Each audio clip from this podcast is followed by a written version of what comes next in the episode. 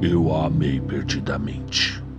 E porque amamos, é mesmo estranho ver no mundo somente um ser, ter no espírito um pensamento único, no coração um desejo, na boca um só nome. Um nome que se eleva incessantemente, que sobe como a água de uma fonte no íntimo da alma à flor dos lábios e que se pronuncia, que se repete e que murmura continuamente por toda a parte como uma prece elegíaca. Conta um conto apresenta de Guy de Maupassant, A Morta. Narração Marcelo Fávaro. Não contarei nossa história. O amor só tem uma, a mesma de sempre. Encontrei-a na vida e amei-a. Eis tudo. E durante um ano vivi de sua carícia, no aconchego dos seus braços, embalado por sua voz, iluminado por seu olhar, aprisionado, envolvido, ligado a tudo que emanava do seu ser mas de tal maneira que não sabia quando era tarde ou aurora, que ignorava se era morto ou vivo, sobre a terra ou fora dela. E ela morreu. Como? Não sei mais. Ela saiu numa noite chuvosa e retornou encharcada, e no outro dia tossiu. Tossiu por uma semana de cama, e o que aconteceu não sei mais. Os médicos chegavam, receitavam, partiam, vinham remédios e uma mulher os ministrava. Suas mãos ardiam, a sua fronte estava úmida e quente. Tinha um olhar brilhante e triste. Eu falava com ela, ela me respondia. O que dissemos um ao outro, não sei mais. Esqueci de tudo, tudo e ela morreu. Lembro-me ainda dos seus suspiros, tão fracos, os últimos. A enfermeira murmurou apenas: Ah, e eu compreendi, compreendi tudo. E não soube de mais nada, nada. Ouvi um padre dizer sua amante. Parecia que a insultava, pois já que ela morrera, ninguém mais tinha o direito de saber disto. Eu o mandei embora e veio um outro, muito bom, muito meigo. Eu chorei quando ele me falou sobre ela. Consultaram-me a respeito de mil coisas relativas ao enterro. Não sei de mais nada. Entretanto, recordo-me tão bem do caixão, do ruído das marteladas, de quando a encerraram lá dentro. E ela foi enterrada. Enterrada. Ela numa cova. Vieram poucas pessoas, alguns amigos. E então fugi. Fugi, saí para caminhar muito tempo pelas ruas e depois voltei para casa. No outro dia, viajei. Retornei hoje a Paris. Quando revi o meu quarto, o nosso quarto, o nosso leito, os nossos móveis, toda essa casa onde ficara, tudo o que resta de uma vida após a morte apoderou-se de mim, uma mágoa tão intensa que tive a necessidade de escancarar as janelas e precipitar-me na rua. Não podia viver no meio dessas coisas, dessas paredes que a encarceraram e que deviam conservar ainda mais em suas fissuras imperceptíveis, átomos dela, da sua carne, do seu hálito. Pus o chapéu para sair. De repente, ao transpor a porta, passei pelo grande espelho do vestíbulo que ela mandara instalar ali para se ver todos os dias, de alto a baixo, para ver se estava bem vestida, correta e elegante, das botinas ao arranjo dos cabelos. Me detive diante desse espelho que tanta vez a tinha refletido, tantas vezes que ainda devia guardar a sua imagem. Imóvel, trêmulo, fixei os olhos no vidro liso, profundo, vazio, que encerrara ela toda, que a possuíra tanto como eu como meu olhar apaixonado. Parecia que esse vidro nunca fora frio. Quanta saudade, saudade, espelho doloroso e ardente, espelho vivo e horrível que me faz sofrer tantas torturas. Felizes dos homens cujo coração, como num espelho em que reflexos deslizam e se apagam, esquece tudo o que conteve, tudo o que se passou diante dele, tudo o que se contemplou em sua aflição e no amor. Saí torturado e aliado de mim mesmo, sem desejar, sem o saber, pus-me a caminho do cemitério.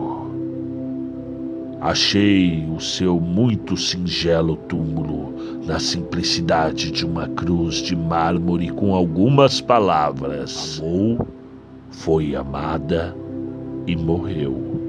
Ela estava ali, ali embaixo, putrefeita. Que horror! Eu chorava, soluçava à luz de um sol de tarde. Depois olhei em torno. Uns farrapos de noite enlutavam o espaço então, um desejo bizarro, louco, um desejo diamante desvairado tomou-me avidamente. Eu queria, eu quis passar a noite junto dela, a noite última, a chorar no seu túmulo. Mas me veriam e iriam me expulsar. O que fazer? É, Ergui-me e comecei a errar pela cidade morta dos desaparecidos. Eu andava, andava, como é pequena esta cidade comparada à outra. A outra é onde vivemos.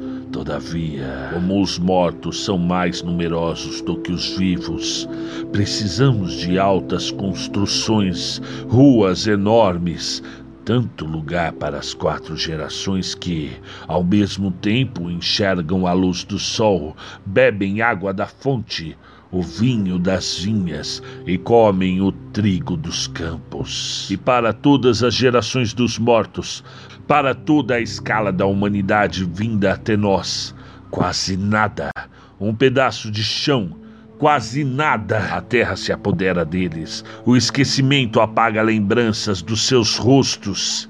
E adeus. Ao fim do cemitério habitado, vi, de repente, o cemitério em abandono onde os defuntos ressequidos de velhos acabam por se confundir com o solo, onde as próprias cruzes apodrecem e onde serão amanhã enterrados os que vierem por último.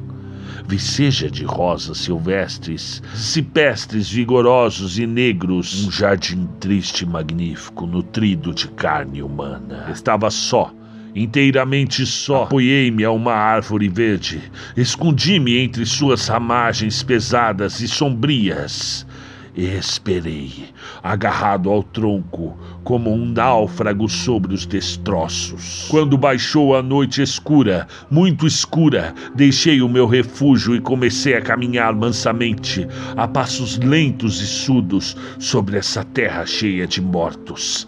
Andei a esmo muito tempo, muito tempo, não a encontrava, de braços estendidos, olhos escancarados, tateando as catacumbas com as mãos, com os joelhos, com o peito, errava sem a encontrar tocava, apalpava, como um cego à procura de um caminho, apalpava lajes, cruzes, grades de ferro, coroas de vidros, coroas de flores mutiladas, tateava nomes com muitos dedos, correndo-os sobre as letras. Que noite, meu Deus, que noite! Nenhuma réstia de luar, que noite!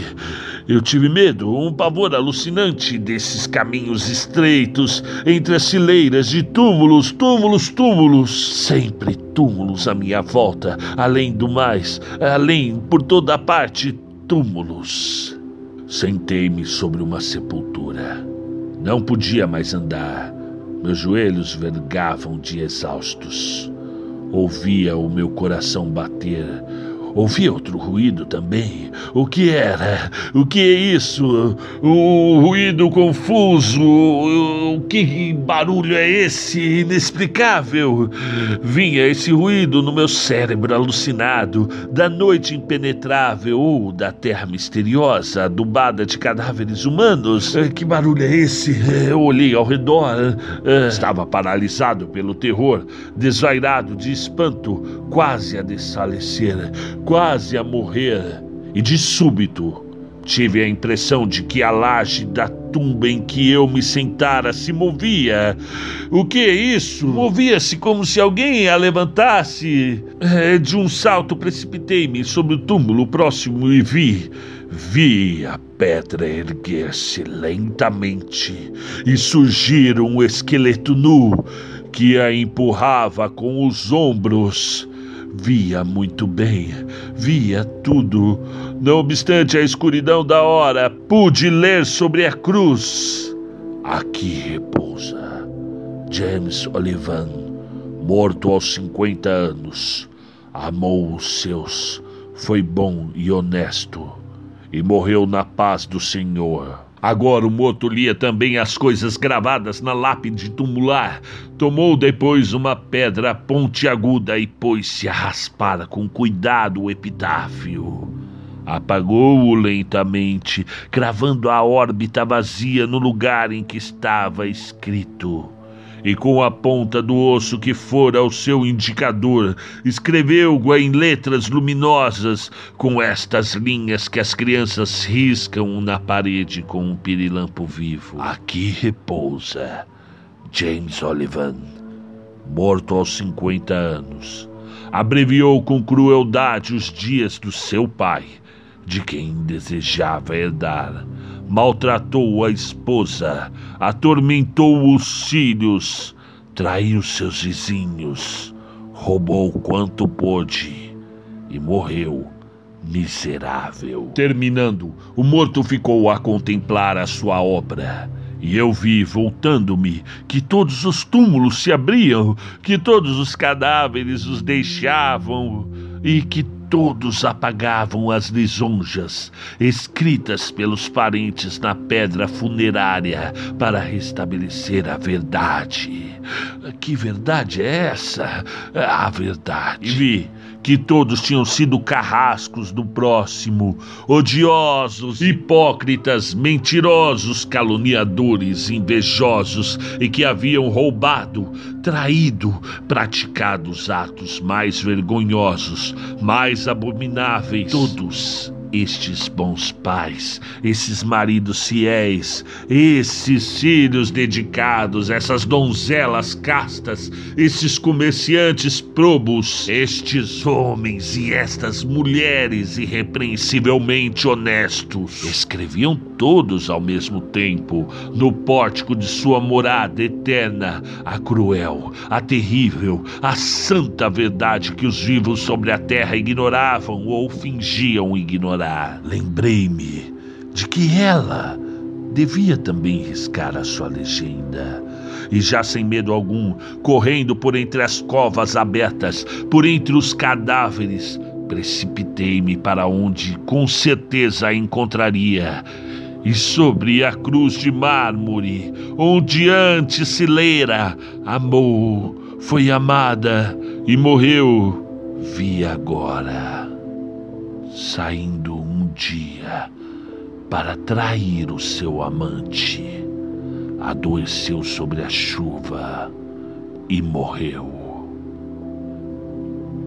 Bem, é, é, parece que ao raiar o dia, levaram-me inanimado da beira do túmulo